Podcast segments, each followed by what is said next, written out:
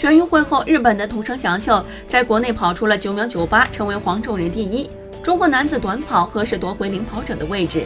中日大战谁占上风，便成为了热议的话题。此前，尤金战苏炳添在略超风速的情况下，跑出九秒九零的个人最好成绩。如今，谢震业在法国以合格风速跑到九秒九七，成为新的全国纪录创造者。苏炳添依然在巅峰，谢震业走在冲向巅峰的路上。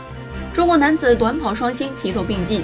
今年最重要的亚运会比赛，中日男子短跑对抗的胜利天平，现在看来已经倾向于中国。在苏炳添和谢震业接连跑出好成绩后，中国男子短跑在亚运会上的表现已经非常令人期待。